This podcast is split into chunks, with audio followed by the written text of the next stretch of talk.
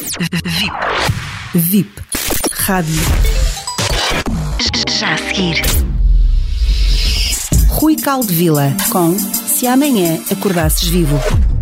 E se amanhã acordasses vivo? O objetivo da meditação é, é entrar em êxtase? Será mesmo esse o objetivo? Êxtase é apenas um incentivo. Se fosse doloroso, vocês queriam fazer? Não. Claro que o que querem fazer é apenas o incentivo e não o objetivo. Buda, por exemplo, nunca dançou apenas porque se estava em êxtase. Ele apenas o desfrutava porque era o incentivo. Se tudo estiver em êxtase dentro de si, isso não é bom? É, mas é apenas um incentivo. Então, se você está feliz, tudo é melhor. Então, entrar em êxtase, que nos traz a meditação, pode levar-nos a ser mais felizes e melhores pessoas. Este não é, portanto, o objetivo, mas um incentivo para continuar. Então, o que é a meditação?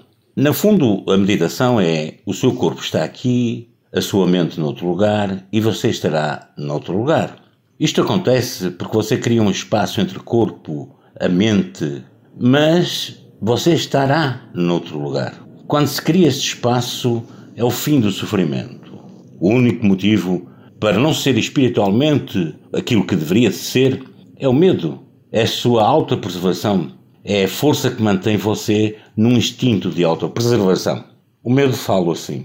Espiritualmente não irá conhecer este caminho porque será dominado por este instinto, ou você irá dominar este instinto, o medo. Quando está feliz, baixa as defesas, mas este não é o estado mais comum.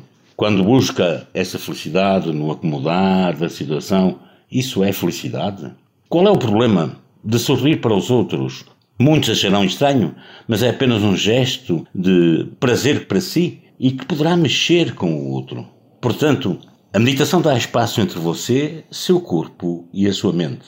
Logo, se você procurar estar melhor e desfazer-se do medo e desapegar-se do medo e dos preconceitos, verá que é possível você ser a luz para os outros. Ser um ser humano demonstra as nossas limitações.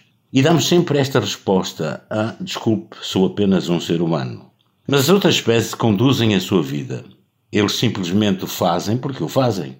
Nós fazemos tudo com muito mais barulho, muito mais ruído. Não trouxemos o manual de uso. Vamos aprendendo conforme as situações vão surgindo. Tudo vos pode levar ao sofrimento, mas só compete a vocês fazerem as escolhas que querem. A máquina mais complexa é o ser humano, mas não traz manual. É com os factos da vida que vamos aprendendo a ficar no ego ou na essência. Meditar ajuda-nos a conectar com a essência e a tirar, digamos, entre aspas, o poder, o poder ao ego. Diz agora que a vida é sofrimento, a acomodação do ego.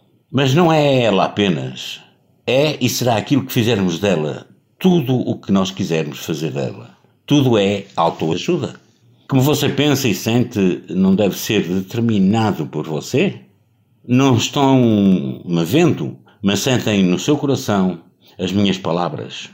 Eu próprio estou passando por o chamado caminho do herói. Estes programas têm-me ajudado neste penoso caminho. Como faço? Mantenho o foco na essência e não no ego. Irei, em próximos programas, explicar-vos o melhor possível sobre a medicina bioenergética.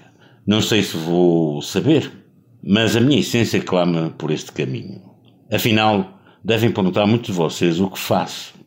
Ajudo-vos com humildade a ler o livro das instruções e como estar na essência, mais na essência do que no ego.